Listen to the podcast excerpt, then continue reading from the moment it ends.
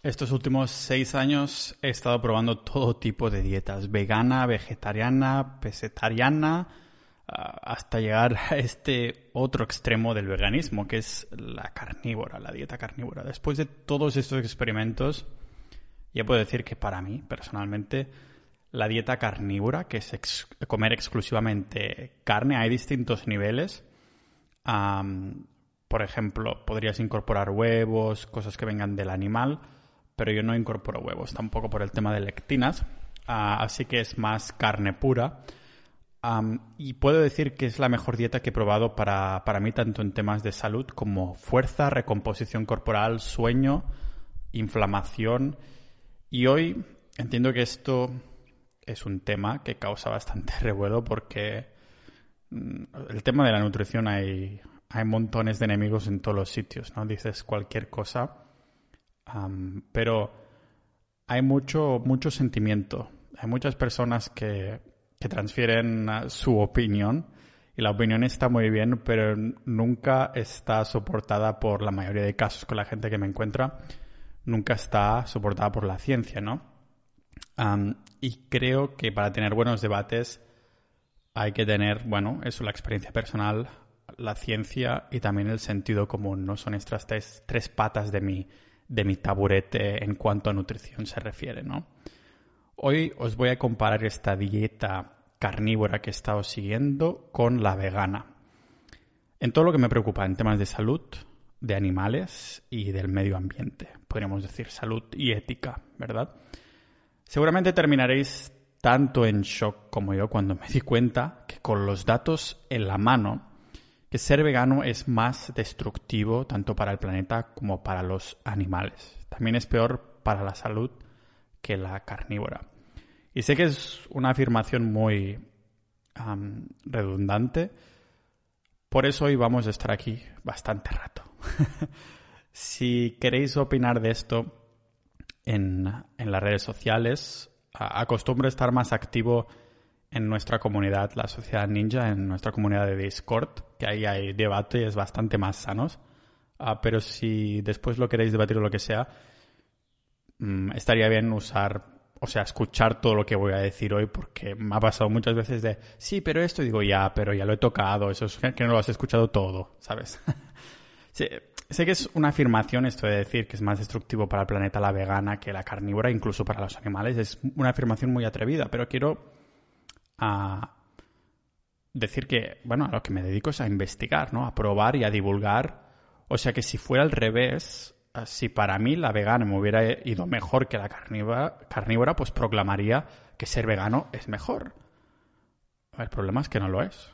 ¿Y cómo llego a la conclusión que comer solo carne es lo ideal para mi cuerpo, mente, longevidad, animales y el planeta y seguramente para muchas otras personas, porque al fin y al cabo todos somos de la misma especie? Aquí siempre reto a probar al menos un mes antes de, opinar rotundamente, que es lo que hago yo, ¿no? Antes de, empezar a, moldear esto, pues lo pruebo durante un tiempo y llego a mis conclusiones. Pues en mi proceso de testeo hay tres patas en las que sostengo, como digo, este taburete de nutrición, que vendría a ser la ciencia fiable, el sentido común y la experiencia personal. Cuando hago estas pruebas intento que el resto de variables de mi vida sean más o menos constantes. Sigo trabajando por las mañanas en la cafetería, ahí con mi portátil preparando para vosotros todo este contenido con horas y horas y horas de búsqueda y de investigación. así que si queréis dar soporte, sociedad.ninja y ahí, y ahí nos veremos, ¿no? También, claro, voy al gimnasio casero, salgo a caminar, leo libros, intento hacer más o menos lo mismo, ¿no? Para, si haces cambios muy drásticos, entonces no lo puedes asociar a estos cambios que has hecho en la dieta, por ejemplo. Sabéis que si hay dos cosas que busco en la vida son la libertad y también lo que yo llamo mejora egoísta, que vendría a ser mejora constante con fines totalmente personales, tanto de cuerpo, de mente, estado de ánimo, niveles de energía.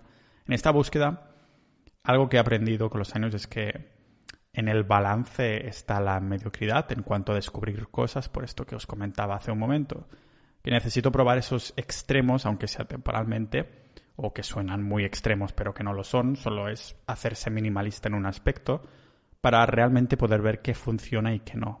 Así es mucho más fácil asociar las causas a las distintas variables que sí puedo controlar. He probado todos los extremos y parece mentira como incluso la nutrición aplicar una filosofía minimalista hace maravillas, porque esto es lo que es la carnívora al fin y al cabo. Es un tipo de dieta cetogénica, o sea, sin carbohidratos, y más minimalista e intuitiva de todas las dietas que he probado nunca. no como en otras que tenía que calcular hay macronutrientes y cosas así, o como la dieta vegana que tenía que controlar mil y una variables para no tener deficiencias nutricionales. ¿Cómo puede ser algo así natural para el cuerpo? ¿no? Eso que dicen algunos que éramos recolectores, yo creo que es lo contrario. Así que vamos a ver hoy por qué creo que la dieta carnívora es superior en todos los aspectos a la vegana o vegetariana aquí en el podcast multidisciplinar de Pau Ninja.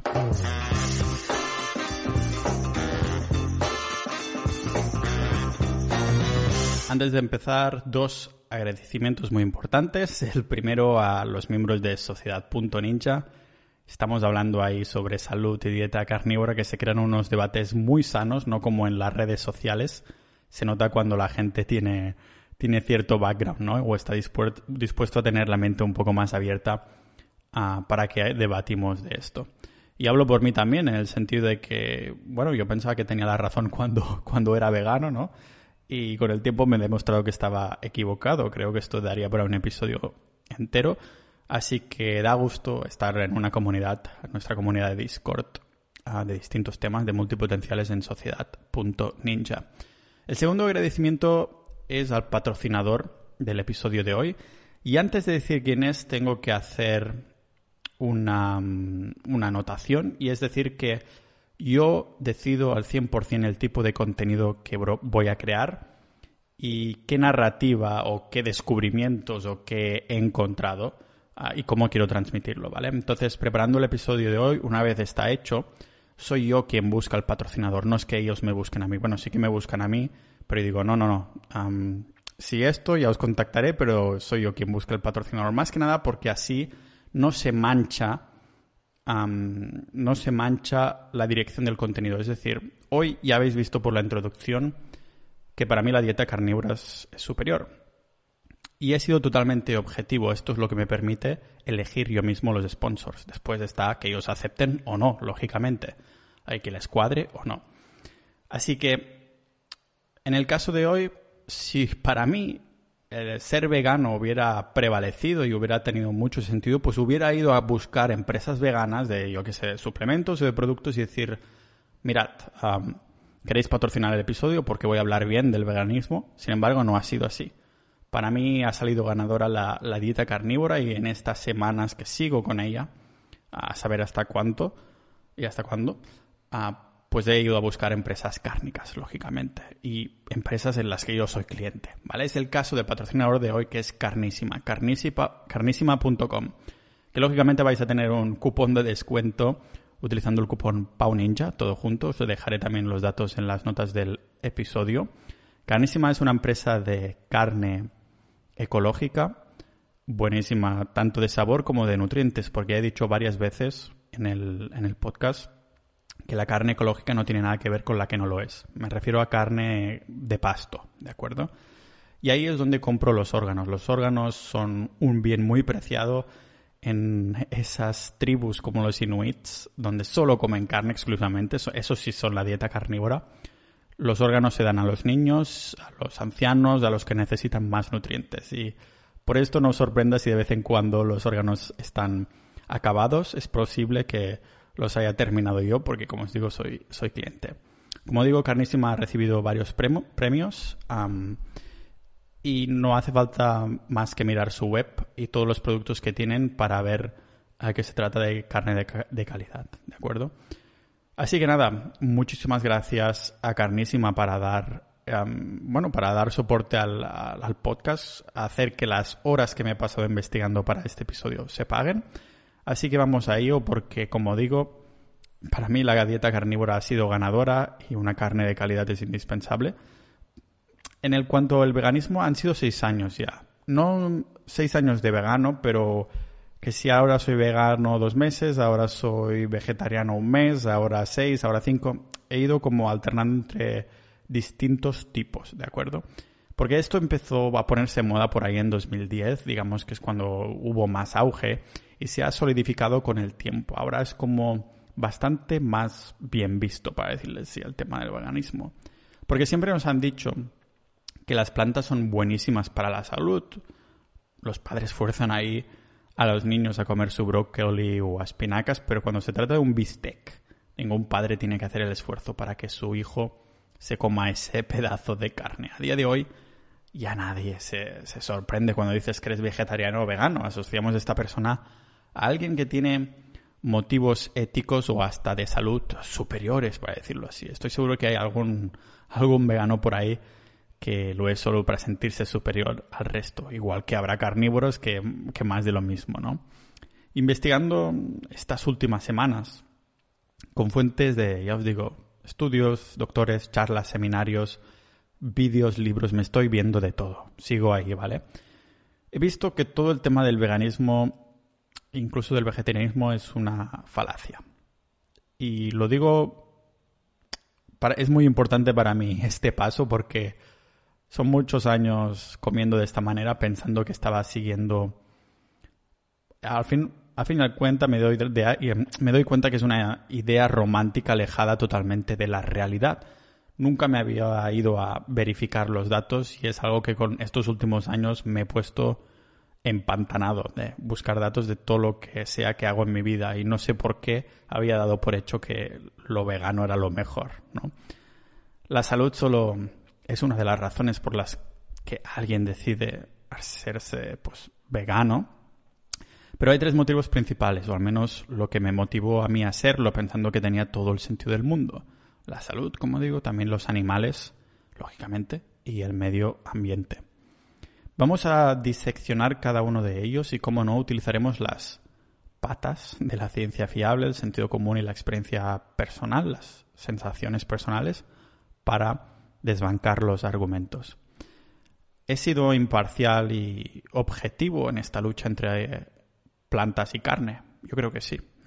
Me la suda totalmente a qué bando defender aunque hoy haya tenido un patrocinador de carne, si hubiera querido defender veganos, como digo, hubiera buscado un patrocinador vegano, ¿de acuerdo?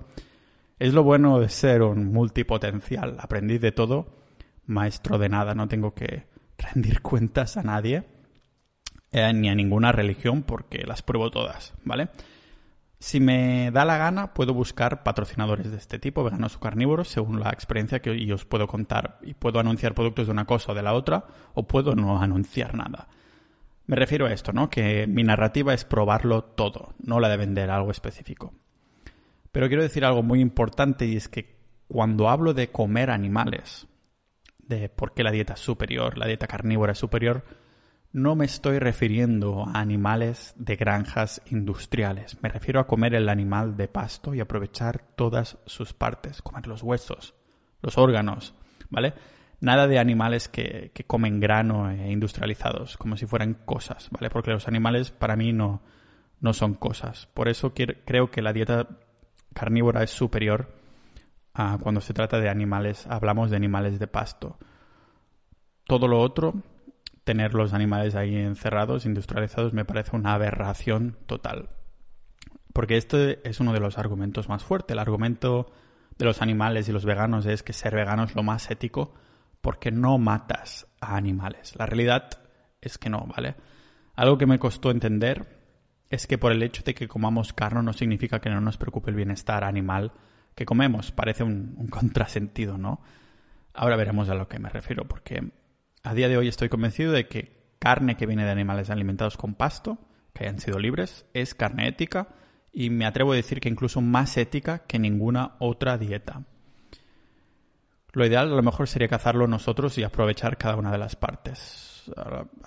lo mejor sería para investigar eso también el mundo de la caza, ¿no? Pero es mi razón personal para elegir mi propia carne y no la compro en el supermercado o cualquier tienda. Solo como carne, si sé de dónde viene, cómo se ha alimentado y también cómo ha muerto la, la criatura. Para empezar, no existe ningún sistema comercial de comida que no impacte a los animales, que no mate a los animales, ninguno, ¿vale? Cuando se quiere plantar un alimento, Es lo que conocemos como un monocultivo. Básicamente significa plantar un vegetal concreto. Para tener este monocultivo, pues tenemos que elegir un trozo de tierra y básicamente arrasar, arrancar todo lo que haya. Esto lo que significa es que sacamos del medio toda la comida de la que se alimentan los animales grandes, pequeños, insectos, pájaros, mamíferos, lo que sea que pase por ahí.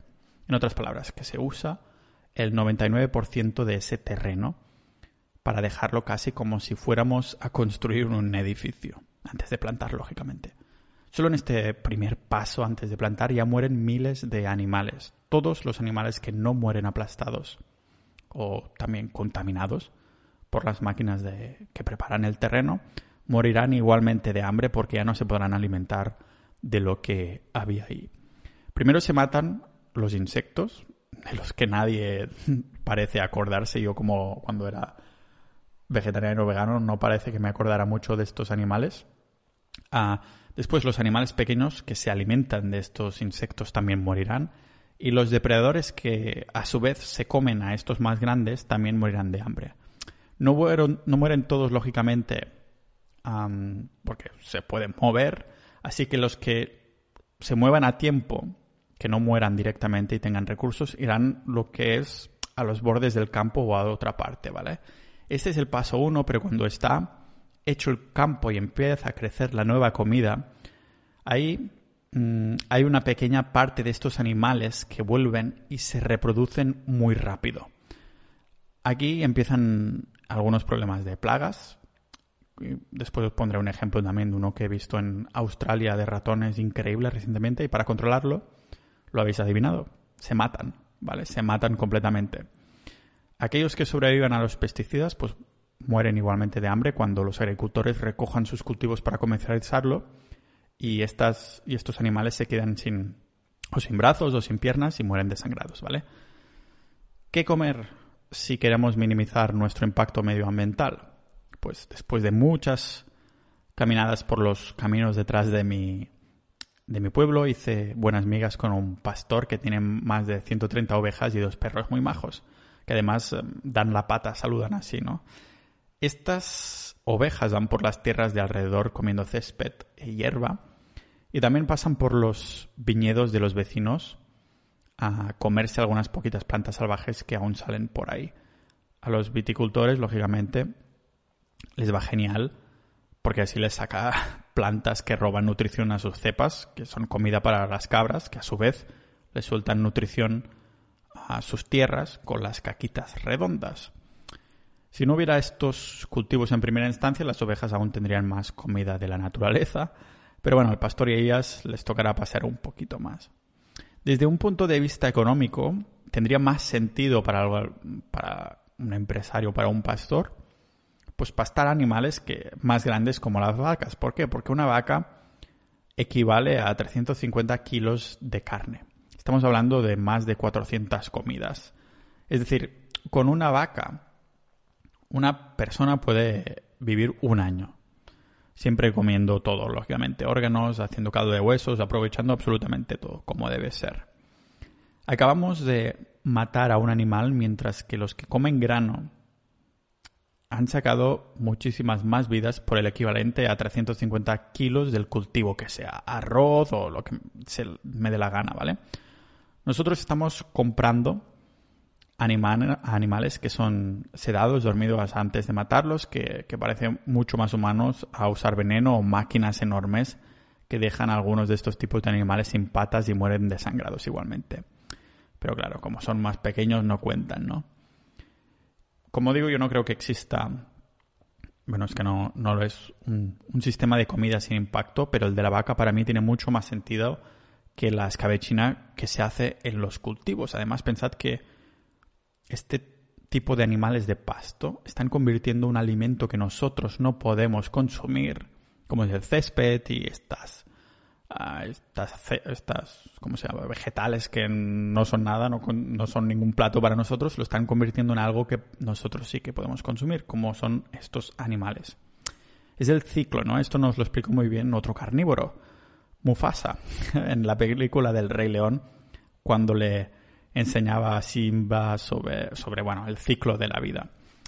Claro, después de esto consumimos tranquilamente una ración de avena o las hamburguesas falsas de Beyond Meat basadas en plantas y nos vamos a, convencer mientras comemos que no hay animales muertos detrás de, esta hamburguesa Beyond Meat o detrás de esta avena o cosas así. Además, ¿qué es más natural? Animales que pastan de lo que la naturaleza hace crecer o monocultivos elegidos estratégicamente por el ser humano. Veréis, cuando os comentaba esta historia del pastor que, conocí, le dije, hostia, tengo que venir un día que me tengas, tienes que enseñar cómo pastar y tal, de cuando quieras, pero al final no he ido, no. El caso es que vivo yo en, una zona de aquí en Cataluña que se llama Penedès, y aquí hay mucha cultura del vino y de denominación de origen. Cuando paseo, porque me gusta mucho caminar, pues por las tierras y miras alrededores y sin duda es bonito ver absolutamente todos esos viñedos. Ahora bien, es natural. ¿Cuántas especies han muerto en la profanación, digamos, de este ecosistema? Y eso es muy bonito. O sea, mi padre tiene un viñedo. Sí, luce bien de verlo, ¿no? Pero no es natural, eso no lo podemos negar.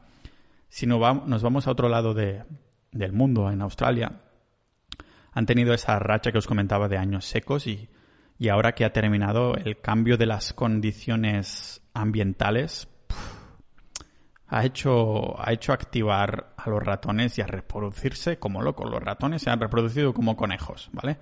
¿Qué ha pasado? Pues que con esta manipulación de los cultivos, la comida de, de animales pequeños y los ciclos que veíamos ha hecho que Australia tenga la mayor plaga de ratones de la historia jamás vista, ¿vale? Estamos hablando de miles de millones de ratones. ¿Sabéis cómo terminarán estos ratones? Muertos. O por hambre, por la alta competición que hay y la falta de recursos, o muertos por las autoridades australianas para intentar controlar la plaga y que no les jodan los cultivos. Y ahora pasaríamos en estos temas se puede indagar muchísimo más, sobre todo en temas objetivos, pero me iré, poniendo un poquito más científico, alejándome de vez en cuando para poner un poco de mi sentido común al menos, o de mi, de mi experiencia, ¿vale? Otro tema muy importante es el del medio ambiente y el argumento a favor de ser vegano es que es lo más ecológico para, para el planeta, para el medio ambiente. La realidad es muy distinta también. Hay algo llamado desertificación ¿vale? De desierto viene la palabra, que básicamente es cuando la tierra se está volviendo un desierto, se está secando un montón. Os vendrán a la mente esas imágenes de, de África, ¿no? Yo no lo sabía, pero se ve que tiene un impacto enorme porque está acelerando el cambio climático. No solo es un problema porque la desertificación tire dióxido de carbono a la atmósfera, sino que además erosiona el suelo para que las plantas no puedan volver a crecer. Sin plantas nuevas no hay fotosíntesis. Ergo, ese dióxido de carbono se queda ahí. Claro, se ha dicho que la desertificación es causada por culpa del ganado, de los animales, pero la realidad es que estábamos equivocados, porque es al revés, es lo contrario. Desde que nuestro planeta existe, el suelo, la tierra, ha prosperado con, con números muy grandes de animales. Nosotros estábamos incluidos en este pack. Los procesos orgánicos de hoy son los mismos que hace dos millones de, años. La lluvia se genera del mismo modo y la tierra se fertiliza del mismo modo. Los animales se comen el, césped, las plantas, la vegetación. Después, con lo que cagan, fertilizan el, suelo, alimentándolo con nutrientes y, revierten esta, esta erosión, este suelo convirtiéndose en desierto. Pensad que Scientific American y las Naciones Unidas han estimado que nos quedan menos de 60 años de tierra en la que se pueda cultivar y cuando esto suceda, nuestra cadena de comida reventará. Cada estación del año en el que toca arar los campos, depletamos más y más los nutrientes del suelo y a este ritmo, ya os digo, 60 años, ah, nos quedaremos sin suelo al que poder conrear, ¿vale? Esto lo vemos en todo el mundo, pero el ejemplo más que nos viene más a la mente es África, donde están intentando con todos sus esfuerzos evitar esta desertización. Y solo hay una manera de conseguirlo. Se llama, no solo en África, todo el mundo, ¿vale? Se llama agricultura regenerativa.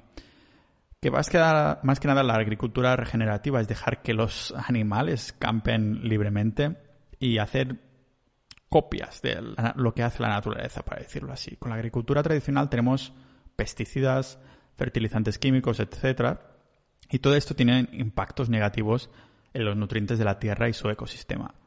Y lógicamente todo para, para dar soporte a los monocultivos, ¿no? Y los monocultivos que no utilizan estos componentes, que los ecológicos, pues es una hipocresía como una casa, porque tendrán que utilizar mierda de vaca igualmente para fertilizar.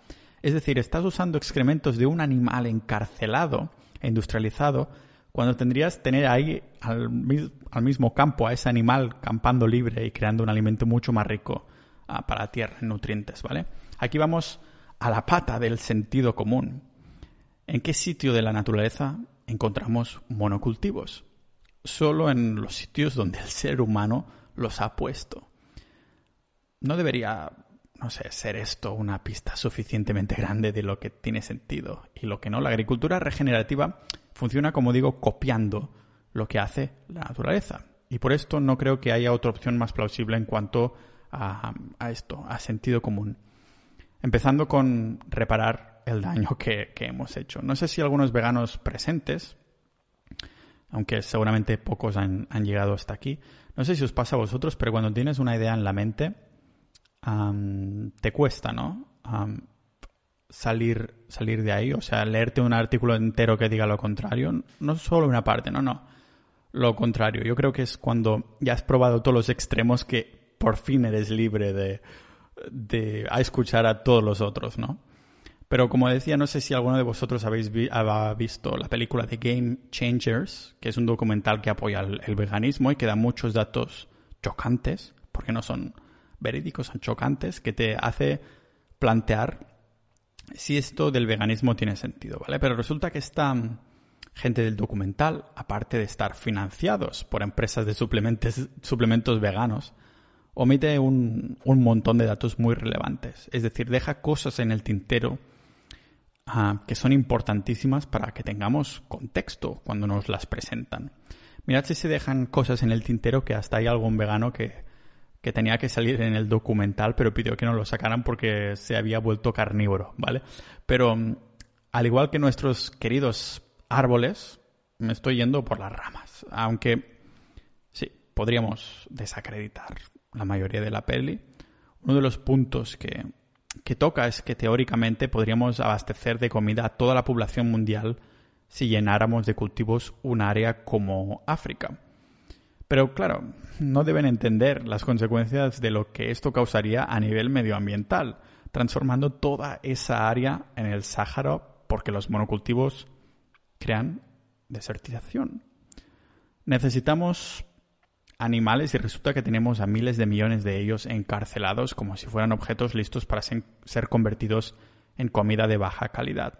Estos animales que tenemos solo, claro, los percibimos muchos como solo como recurso económico y no nutricional para los que son empresarios y los tienen ahí en estas granjas industriales. Estamos alimentándolos de una manera muy pobre que encima repercute en, esto, en carne de muy poca calidad, como hablé a fondo en las bondades de las grasas saturadas en el episodio 189 en el que voy a fondo en este tema, ¿vale? O sea que en esto los veganos y carnívoros estamos de acuerdo tenemos que decir no a, los animales encarcelados, a estos productos y dejarlos pastar a su aire. La diferencia después es que el carnívoro se lo come, ¿vale? ¿En qué no estamos de acuerdo aparte de esto? Pues en muchas cosas. Una de, las que suena más es el, argumento del agua que se necesita para crear un kilo de proteína animal. Cuando en películas de documentales dicen, ah, para hacer una hamburguesa es necesario 2.000 litros de agua. Suena muy, chocante, pero como digo, necesitamos contexto. Lo digo porque esto, este es uno de los argumentos que, que a mí más me convenció cuando quise hacerme vegano. Pero no tienen en cuenta esto, el contexto. ¿De dónde viene esta agua? ¿Cuál es la fuente? Un granjero industrial que solo piensa en la pasta, ni de coña usará agua de su grifo para pagar facturas cuando puede utilizar la de la lluvia subterránea o, de los lagos y los ríos, ¿vale? Y ya ni os digo un granjero que tiene a todo su ganado pastando mm, libremente. El estudio publicado en Science Direct del año 2019, bastante reciente, separaba los tipos de agua que se consume para producir un kilo de ternera. El 97% es agua de la lluvia. ¿Cuál es la última vez que vivisteis agua de la lluvia? Yo no, ¿vale? Después un 2% de lagos, ríos y agua subterránea y un 1% de agua que es, bueno, esta sí que se desecha, este 1%, porque es necesaria para diluir los contaminantes. Y no penséis que la ternera industrial es tan diferente, ¿vale? Porque utilizan 94% de, agua de lluvias, pero aunque usara un 100% y me cantara una canción cada vez que me como un chuletón en la vida, en la vida, en la vida, en la vida, compraría ternera industrial sabiendo ahora también cómo tratan a los animales en este tipo de granjas. Pero vemos como aunque se usa mucha agua, no solo es agua de la naturaleza, sino que además el ecosistema hace su, su trabajo, ciclar, como un culturista, ¿vale? no es que esta vaca se, se guarde esta agua y ya no la vemos nunca más, pero la transforma. No sé si lo sabías, pero la vaca, aparte de cagar, que se hace mucha publicidad de, de, lo que caga la vaca y esa caca lleva agua, pero también mean. Y a los prados les encanta recibir lluvias doradas. ¿Por qué? Pues porque también forma parte del fertilizante de la tierra para llenarlas de nutrientes, o por la evaporación para que se cicle para planeta, lluvias, lo que sea. Vamos, que todo el agua que necesita una vaca no la está robando del planeta, ni siquiera nos la está robando a nosotros, a los humanos, la está transformando para que podamos tener tierra fértil. Os vuelvo a recordar que una vaca entera puede alimentar a una persona durante un año y tener un kilo de ternera al día durante un año sería mucho más nutricional que tener un kilo de arroz al día. Y como vemos, incluso más ecológico y mejor para el medio ambiente. Y cuando digo ecológico, también me refiero a las emisiones de dióxido de carbono porque la crianza de, de ganado representa menos de un 3,9% en comparación con el 4,7% de la agricultura del total de emisiones de Estados Unidos, que ya sabéis que son los reyes de contaminar. Así que es un buen ejemplo para ponerlo como, como ejemplo que contamina mucho. O sea, en esta comparación el ganado gasta menos que la agricultura, ¿vale? Y esto considerando que, que el ganado se, se come alimento, como digo, que nosotros no podemos comer. Encima nos hacen este favor, transformando este césped, vegetación, uh, que, que nos es imposible comer en una comida mucho más nutricional. Pero como digo, aparte de necesitarlos para los nutrientes, los necesitamos literalmente para no morir, morirnos de hambre, para, porque si no nos quedaremos sin suelo fertilizable, ¿vale? Para los que sabéis inglés, además del el ecologista y granjero Alan Savory tiene una charla en TED, una de estas TED Talk, que vale mucho la pena sobre su experiencia con los cultivos, los animales y el impacto medioambiental. Alan comenta que bueno, se encontraron con un montón de, de certificación. De certificación, cuando lo digo ahora que, que, me doy cuenta, suena a certificación, pero es de certificación, ¿vale? De sus. Bueno, Alan tiene mucha tierra en África y en esa tierra había muchos animales y que lógicamente los culparon uh, porque hasta entonces se pensaba que eran los animales que causaron esta erosión tan fuerte del terreno. ¿Qué hizo Alan para intentar solucionar esta desertificación?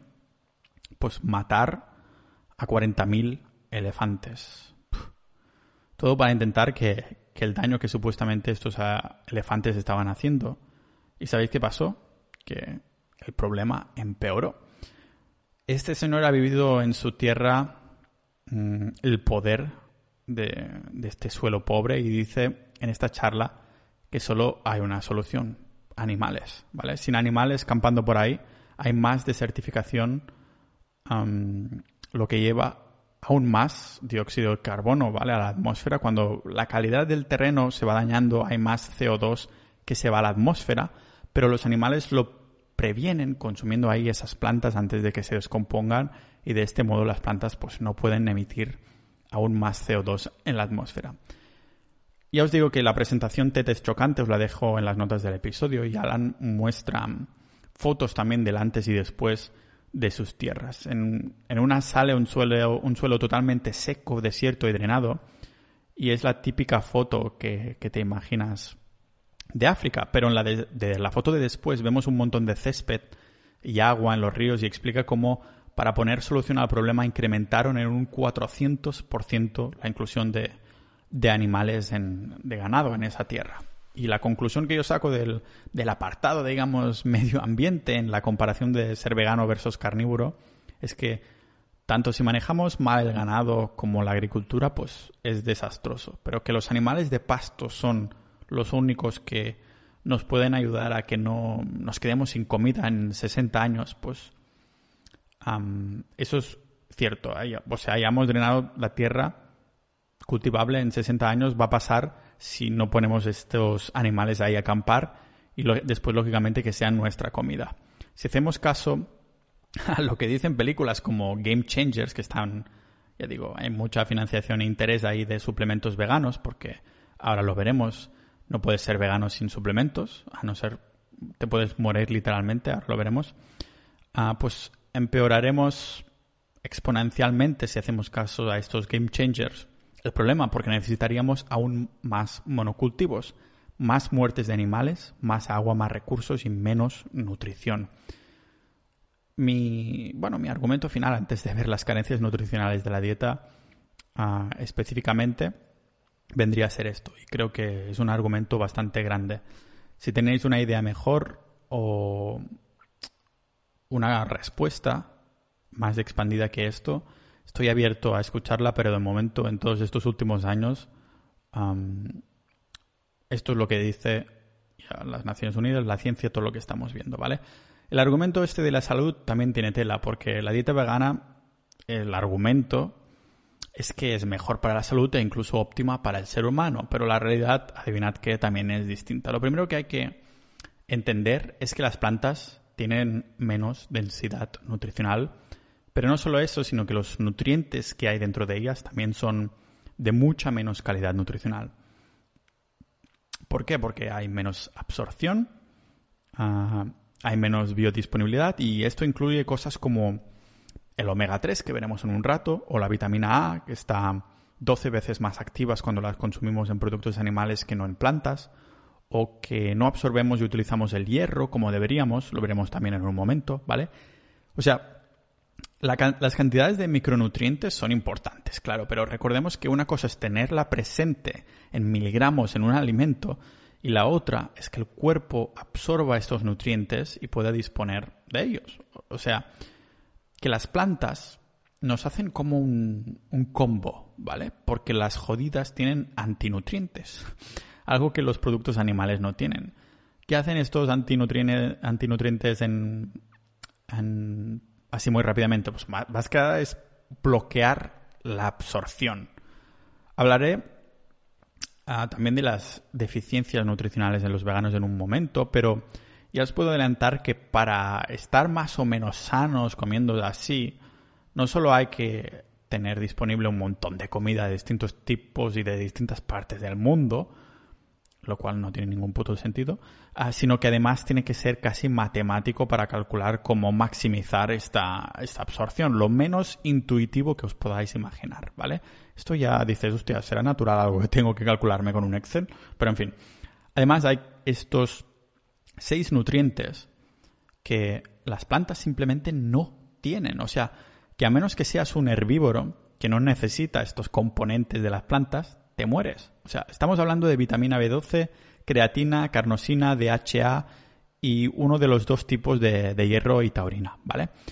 Seguir dietas vegetarianas y veganas me dio que pensar cómo de, de natural podría ser algo en el que tuviera que combinar alimentos de cierta manera y además que me tuviera que suplementar.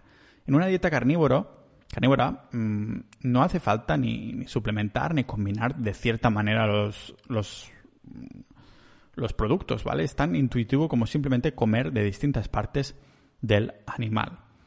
O sea, que cuando intenté ser vegano sin morir en el intento, tal vez sí que hubiera muerto si hubiera estado en, el hábitat natural del ser humano. ¿Os acordáis de la pata del sentido común? ¿Qué tipo de, de dieta es un protocolo en el que te morirás por deficiencias en la naturaleza, ¿vale? Todos los veganos que conozco en persona tienen acceso a... Hemos tenido acceso, todos, todos tenemos acceso, si estás escuchando esto, a todo tipo de comidas de todo el mundo casi las 24 horas del día. En cambio, también hay veganos que lo son por obligación, de países pobres sin acceso a comida y, la poca que pueden comer es de origen vegetal. ¿Qué les pasa? Que están malnutridos. Al otro lado de la moneda tenemos montones de tribus indígenas que comen exclusivamente carne. ¿Hay malnutrición? Al contrario, cero, cero riesgos de, ataques al corazón y, salud de hierro, literalmente, porque la carne tiene mucho hierro. Y lo vemos, por ejemplo, en algunos, algunas anécdotas, como el explorador ártico que se llamaba Viljalmur Stefansson, algo así, que vivió con y como los, la tribu inuit durante más de cinco años, comiendo solo carne y agua. Nada más, ¿vale? Cuando volvió, tenía una, una salud de hierro y el canadiense, pues, bueno, no fue la excepción de, demostrarlo al mundo. ¿Cómo puede ser que los Masai, los Samburu o los Inuit tengan esta, esta salud? Pues debe ser por todo este hierro llamado hemo. No hemo como el que tenía... Yo había sido de estos, ¿no? Que tenías el flequillo aquí delante de la cara, los hemos, ¿no? No, hierro hemo, pero hemo con H. Podríamos decir hierro hemo, ¿vale? Que que se meten de los animales porque las plantas no tienen este tipo de hierro. Si me estáis siguiendo en esta especie de investigación carnívora, ya vimos lo buenas que son las grasas saturadas en el episodio 189 y si no, pues os invito a escuchar ese episodio. Y vimos cómo es indispensable para que nuestro cuerpo y mente funcione de forma correcta, ¿vale? Tener grasas saturadas. Que se lo digan nuestras tribus. Si en mi dieta vegana no me hubiera suplementado por un montón de deficiencias como de grasas saturadas, de colesterol, de vitamina B12, de zinc, ¿qué le hubiera pasado a mi salud? ¿no? Y repito, es una dieta que me tengo que suplementar correctamente y constantemente para estar vivo, algo sano y natural para mi, mi especie. Esto es utilizando la pata del sentido común. En cambio, con la dieta carnívora, no me he tenido que suplementar para nada, ¿vale? Tanto las inflamaciones continuas como los bajos niveles de energía eran cosas que yo personalmente había aceptado como algo más bien normal en los últimos años o, que el, sueño que, que me venía, ¿no? Ese achuchón que me venía después de cada comida, pues para mí era normal o el, el hambre que tenía constantemente y nunca estar saciado, saciado del todo sin ponerte gordo o levantarme por las noches sobre las 4 o las 5 sin poder dormir por ningún motivo aparente, no sé. Fue hacer el paso de ir a la dieta carnívora a que mi cuerpo me, me transmitió, para decirlo así, al instante que, que, algo iba bien, estaba, había hecho un buen cambio. Y aún estoy de lleno en ella y lo voy a seguir documentando en este mismo podcast. Pero imaginad si estoy convencido, ¿no? Porque el cambio me ha sentado súper bien, pero lógicamente no puedo echar unas conclusiones finales súper expansivas, aunque sí vamos a entrar un poquito en ciencia. Ya os, os he dicho que lo de hoy iba para largo. Déjame meterme un trago de agua.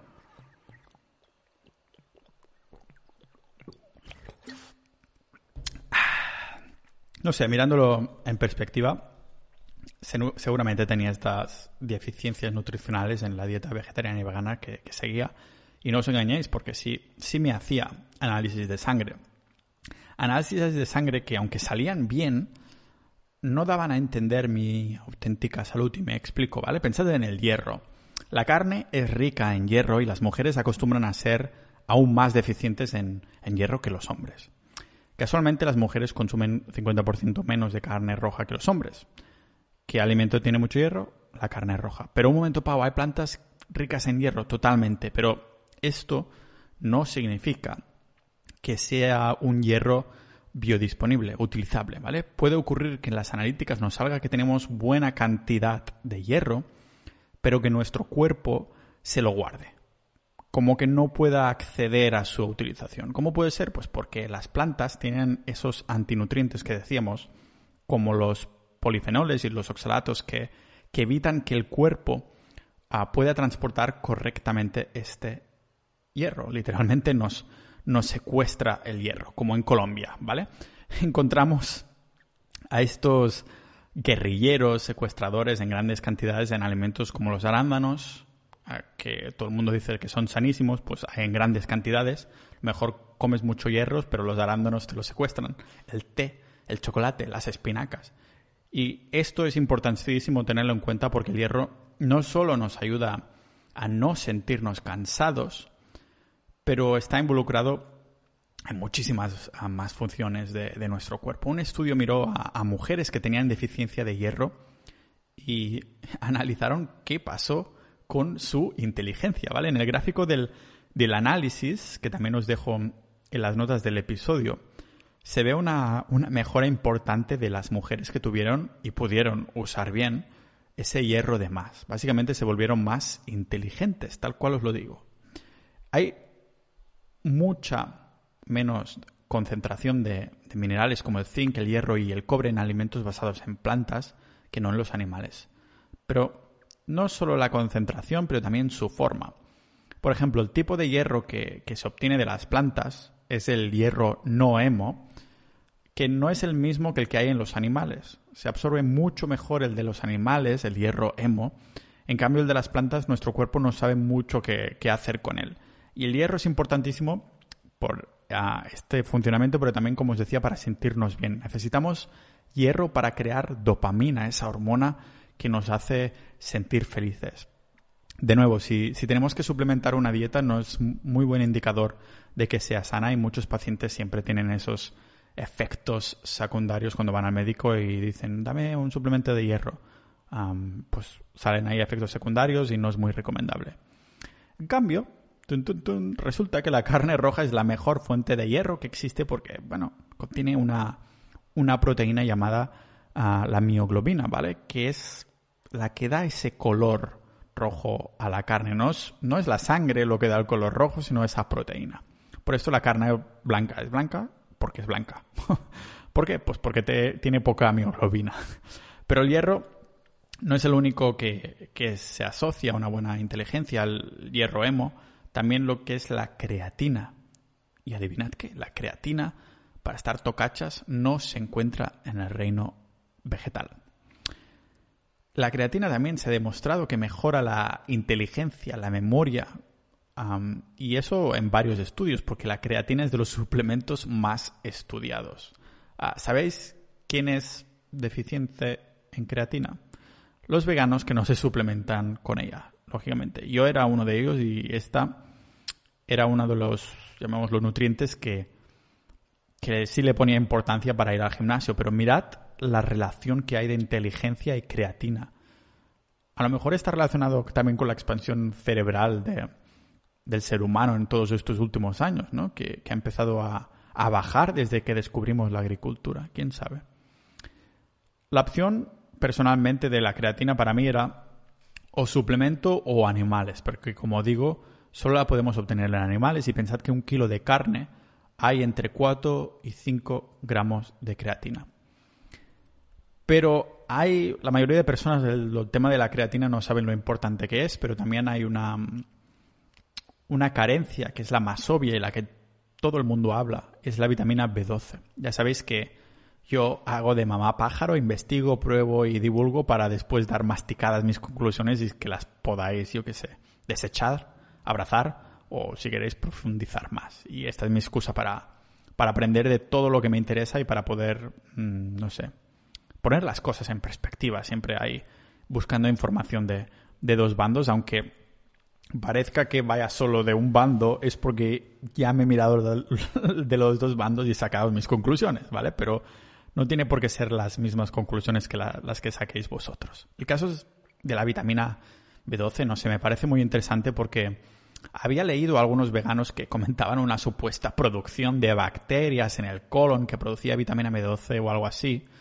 Pero eso es básicamente mentira, así de claro. Incluso si hubiera bacterias en el colon produciendo B12, resulta que no es ahí donde se absorbe igualmente, en el intestino, así que lo sacaríamos por el culete. Sería distinto en una dieta vegetariana donde sí se puede obtener B12, pero en la vegana es imposible estar sano a menos que, haya una suplementación extremadamente curada para que no haya deficiencias, ¿vale?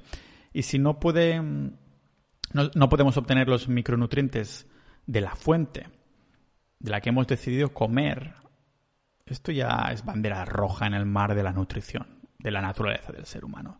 Todos los veganos y vegetarianos saben que de lo primero que se tienen que preocupar en su requerimiento es la, la vitamina B12 y aún así aún sabiéndolo, todo el mundo lo sabe, especialmente los veganos, pues un estudio reveló que más de la mitad de los vegetarianos y veganos son deficientes en esta vitamina. Y no penséis ni por un momento que esto no tiene problemas importantes. Un análisis señalaba que esta falta de B12 está asociada también a peor inteligencia, incrementa el riesgo de demencia, y a cómo funciona nuestro cerebro. A mí me parece, si más no, interesante que muchos de estos nutrientes que no se pueden encontrar en las plantas y solo se encuentran en el reino animal estén tan asociados a la inteligencia. No creo que sea casualidad. Vamos a ver uno que también seguro que habéis pensado por ahí, es el omega 3. Lo interesante es que cuando, que lógicamente también está asociado a la inteligencia. Cuando... Sí, eso es interesante también, porque cuando llegamos a las grasas saturadas, perdón, las grasas polisaturadas, como el omega 3 o el omega 6, el tipo de estructura que tienen es porque tiene una ligera inclinación al estrés oxidativo, como yo y mis niveles de energía cuando decidí ser vegano, me oxidaba de energía. si estas grasas se, se, oxidan antes de que las consumamos, pues pueden causar un estrés oxidativo en el riñón que nos, nos llevan a problemas problemas de rollo resistencia a la insulina directamente. De hecho, son el tipo de, grasas oxidadas que, tienen la mayoría de aceites vegetales, pero lo bonito de los alimentos animales en este sentido es que esta oxidación ocurre solo cuando la carne se vuelve rancia y que por lo tanto ni de coña nos lo comeríamos. O sea que si obtenemos estos omegas esenciales de carne fresca, sabemos que no están oxidados, al contrario que nuestra información sobre nutrición, al parecer. Si obtenemos estas fuentes de omegas de plantas, tenemos muchas más probabilidades de que estén oxidadas porque los omegas se oxidan en cuestión de días. Y supongo que esto explicaría también por qué hay tantos estudios que nos dicen lo malo que son los aceites vegetales. Y no solo esto, pero bueno, si obtenemos algo de omega 3, hay también muy poca conversión a DHA, que es lo que necesitamos. Si lo comparamos con el consumo de, pescado, un animal al fin y al cabo, absorbemos ese DHA de una forma mucho más eficiente. El DHA es importantísimo para nuestra salud. Necesitamos constantemente y, como no, se encuentra en abundancia en las carnes. Por esto necesitamos volver a este sentido común. ¿Creéis que nuestros ancestros comían semillas de chía cada maldito día o qué? Me atrevo a decir que, que los míos ni llegaron a comer nunca semillas de chía, que no las habían visto nunca. No sé, no podemos girar la, la cabeza sabiendo que adultos y niños vegetarianos son deficientes en estos nutrientes y, y esto, bueno, tiene consecuencias terribles porque les afecta a bueno, a lo largo de toda su vida. Afecta a su inteligencia, a su, a su crecimiento. Había un estudio que, que, se hizo en Ecuador que vio las ventajas que tuve darlos, tuve darlos, no estoy, no sé hablar ya. Ya os digo que los capítulos solo que voy largo me cuesta después de hablar más de la cuenta y ahora iré a entrenar también. Como digo, que este estudio de Ecuador les dio, el estudio era básicamente darles un huevo al día a los niños, ¿vale? Los resultados fueron increíbles. Solo con un huevo al día, ¿eh? Reducción de la obesidad en un 74%, que no es poco y, y es algo que también está ligado directamente a un buen crecimiento. No sé, déjame ver un poquito y continuamos en un segundo. Porque no sé si hasta ahora he explicado suficientes motivos y, y carencias nutricionales que, que me han llevado a dejar de ser vegano e incluso pasándome al lado extremo. Sé que podríamos indagar en un, debate ahí más subjetivo sobre los animales, el medio ambiente, la ética, pero he intentado ser lo más imparcial posible en cuanto a los datos, porque los datos están ahí y como decía Ben Shapiro, a los datos no le importan tus sentimientos. indaguemos, aunque sea un poquito más, en las razones, sobre todo de salud, de las falacias nutricionales que, que afirman que una dieta vegana es superior a una carnívora. Por ejemplo, la fibra. No sé si a alguien le, ha pasado. Tendremos que hablar de culos un poquito ahora. Que, que habéis ido unos días unos días que estabas un poco duros en el estómago, sin poder ir al baño y empezabas ahí a comer fibra y más fibra. A mí me ha pasado, ¿vale? Y ahí, pues el salsichón fecal termina saliendo con dolores. Encima su tamaño es, más grande que, nuestro futuro. cuando miramos a la... ¿Qué sentido tiene esto, no? Porque cuando miramos a la literatura científica no hay ninguna, absolutamente ninguna evidencia que diga que la fibra es necesaria para la salud intestinal, ni siquiera que es el mejor tratamiento para el estreñimiento. Ah, no sé si algunos habéis escuchado sobre el síndrome de malabsorción, que afecta de, de distintas maneras pero, bueno, a modo de resumen, si comemos algo que nuestro cuerpo por algún motivo no lo, no lo digiere en el intestino, entonces termina moviéndose hasta el colon. Ahí los bichitos que forman nuestra microbiota fermentarán esta comida. En, el proceso, pues crearán gases que, que asociamos a esta hinchazón y otros síntomas. Pues bien, esta es la manera exacta en cómo funciona la fibra. Es un carbohidrato que no se puede digerir cuando nos la comemos, suda completamente de los intestinos, ¿vale? Se va ahí al colon y cuando se fermenta producimos gas y nos hinchamos. Bastantes estudios la están empezando a asociar también incluso con el estreñimiento. No solo lo dicen los estudios, pero como digo, también por desgracia mi experiencia, como digo, por el hecho de cuando estaba siendo sobre todo vegano, más que vegetariano, terminas ahí con un montón de visitas al baño durante el día y esos amigos que sacas no tienen buena pinta. Por cierto, cada vez que vamos al baño son de 8 a 10 litros de, de agua. Ahí lo dejo, porque hay muchos veganos que le preocupan mucho el agua. Con el tema de la fibra, como os digo, fue de lo que fui, yo diría que más escéptico porque pensaba que era totalmente necesaria. Así que, ¿qué pasa si no comemos nada de fibra? Bueno, que al fin y al cabo es lo que he hecho estas últimas semanas. El primer par de semanas en una dieta de solo carne, de carnívora, tengo que confesaros que hay bastante diarrea porque el colon se está adaptando. Volviendo, digamos, a los orígenes, después de décadas de años comiendo al revés de como deberíamos, ¿no? Y a partir de ahí, pues la mayoría de casos sale una caquita perfecta al día. Es increíble, así de simple. Claro, aparte de mi de mi experiencia personal, también mire la ciencia, ah, pues bien, solo había, había un estudio, que además era experimental, que miraba los, los, síntomas del estreñimiento y comparaba dietas altas y bajas en fibras. El nombre del paper es literalmente detener o reducir la ingesta de fibra dietética reduce el estreñimiento y sus síntomas asociados. Así que ya podemos imaginar que concluyeron Ah, pero no vamos a ser hipócritas, ¿vale? Porque esto es solo un estudio y no hay más. Así que no sé, a ver si apretan el acelerador.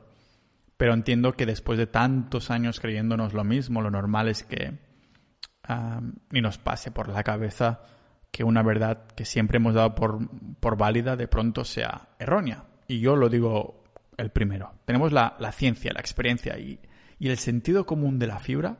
Pues mirad, Tener estreñimiento es básicamente querer empujar algo por un agujero pequeño. Tiene sentido hacer que las cacas sean más grandes para empujar con más fuerza por ese agujero más pequeño. No sé, no sé yo, ¿eh? Supongo que se piensa que con la gravedad del propio peso, pues entonces te sacará, pero acabas teniendo, bueno, no quiero hacerme asqueroso, pero joder, qué daño. Pero los beneficios de la fibra en teoría no son solo estos, ¿no? porque la tía también lleva a la producción de ácidos grasos de cadena corta, los AGCC, y este tipo de cosas que, que también alimentan a nuestro colon. Es muy cierto, esto es así, sucede y es beneficioso.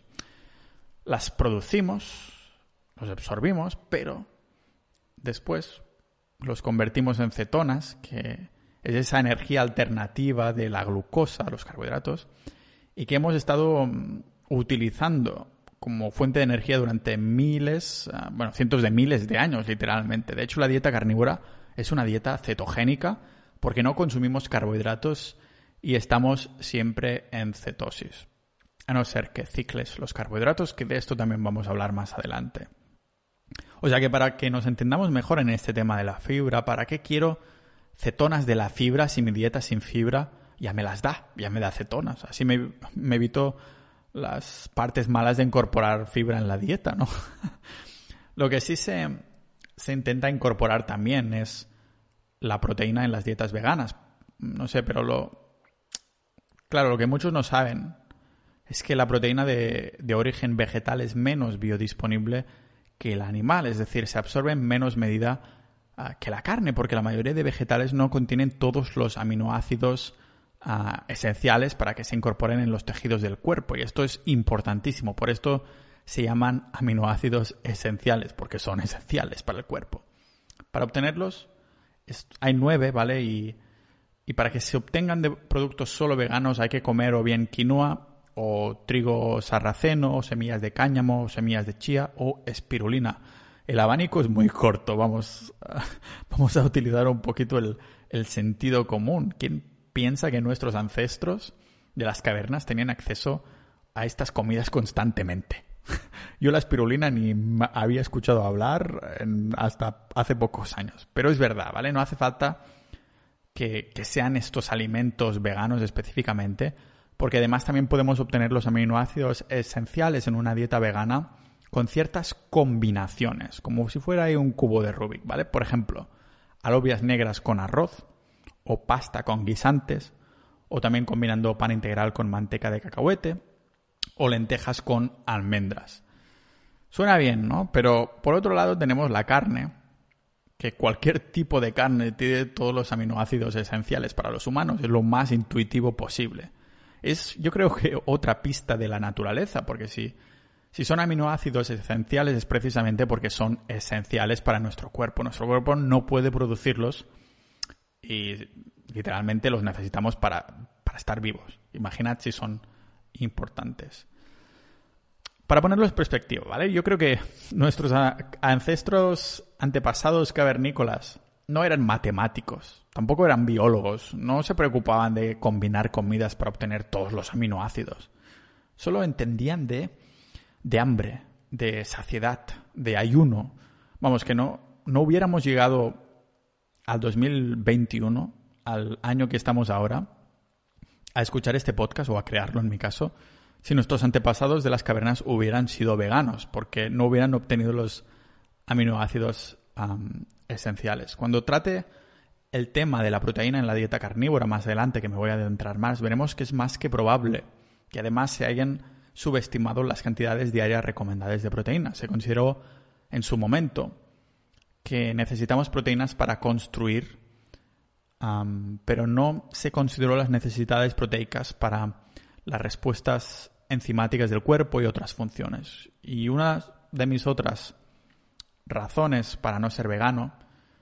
ya no, la, la, proteína la dejamos por ahora y pasamos a estos antinutrientes, que a mí me da mucha rabia, que aunque suene a un villano de una película de Marvel, se ve claramente que son en realidad cuando lo ponemos en perspectiva. Hay una razón por, el que, por la que, bueno, nuestro doctor nos dice que no podemos beber té, té verde, té negro, lo que sea, si estamos tomando un suplemento de hierro. La razón es que bueno, tienen antinutrientes, como los taninos, ¿vale? Con cositas ahí que interferirán con la absorción de estos nutrientes.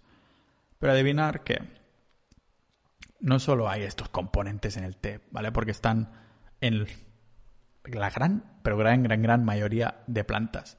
No sé ahora mismo, no sabría decir si están en todas, pero no me extrañaría que todas tuvieran estos antinutrientes. En las plantas encontramos esto, ¿vale? Las lectinas, los ditocinatos, los polifenoles, los oxalatos, que sabemos que están ahí como mecanismo de defensa de las plantas para causarnos daños. Y además los infravaloramos. Las plantas no se pueden defender, así que tienen esos componentes ahí químicos para que se pongan mal en las barrigas de los herbívoros o, no o omnívoros como nosotros y no quieran comer más de ellas. Pero aunque hay una parte que sí es verdad que se puede eliminar cocinando, al menos cierta parte, yo creo que ni mucho menos se, se, eliminan del todo y las infravaloramos totalmente, ¿vale? Vi un doctor que hablaba de ellas y decía que es como si en vez de un vaso de veneno que te mataría al instante, te voy dando ahí ese, veneno gota a gota, con contagotas en tu bebida cada día para que no te des cuenta, ¿no? Lo digo así también tan convencido porque lo he vivido en mis propias carnes, nunca mejor dicho, llevando ahí una inflamación. Hace gracia porque a veces cuando voy a decir inflamación me sale la palabra inflación de tanto de hablar de Bitcoin. Pero sí, llevaba ya más de, más de un año con inflamación en el estómago, en el sistema digestivo, que no sabía de dónde venía. Saqué las comidas que se llaman food maps, con FODMAPs. no sé, me probé otras cosas, en fin, probé un montón de cosas. Hasta que me pasé a la carnívora y en tres días empezó a bajar de forma generalizada todo. Después es verdad que en las próximas semanas he ido mejorando, pero la, el cambio ha sido más paulatino, no ha sido tan de golpe como los primeros días. Pero, claro, estos micronutrientes, antinutrientes también afectan de distintas formas a las personas. No solo pueden causar inflamación, sino que también impiden que podamos ser eficientes en nuestras comidas como hemos visto antes. Por ejemplo, se ha hecho algunos estudios mirando a la absorción de zinc. Y si, no sé si lo sabías, pero claro, si combinamos un alimento como las ostras, ostras, pues que son muy ricas en zinc, y las combinamos, por ejemplo, con alubias negras, ¿sabéis qué pasa si las combinamos al mismo tiempo? Pues que reducimos la absorción del zinc a más de un 50%. O sea que en efecto estamos absorbiendo la mitad de lo que observaríamos habitualmente solo por combinar este tipo de comidas. Y si lo combinamos con tortillas de maíz, la absorción es del 0%. O sea que es como si ese zinc en las otras no existiera. De nuevo, no creo que nuestros ancestros, nuestros antepasados, uh, supieran de combinaciones, biología y fueran ahí con una hoja de, de Excel con su portátil o su iPhone para ver si llegaban a sus necesidades de micronutrientes diarias que les había recomendado la Asociación de Salud de Hombres de las Cavernas. No lo creo, ¿vale? No me imagino ahí a un Homo sapiens tampoco que, que hace años que, que está usando el fuego al que se le está expandiendo el cerebro y haciendo cálculos de los tipos de plantas, frutas y elementos que se tiene que tomar cuando ya no, no tendría abundancia de estos vegetales en primera instancia. O sea, no tendría acceso por las zonas geográficas en las que crecen estos vegetales, por las combinaciones que tendría que hacer. Solo entendería lo que le, le nutre, lo que le está haciendo sentir saciado, lo que le aporta calorías después de, un periodo de hambrunas, sin saber lo que son las calorías, lógicamente solo de comer mucho, ayunar mucho, porque así es donde no había neveras, no sé si lo sabíais.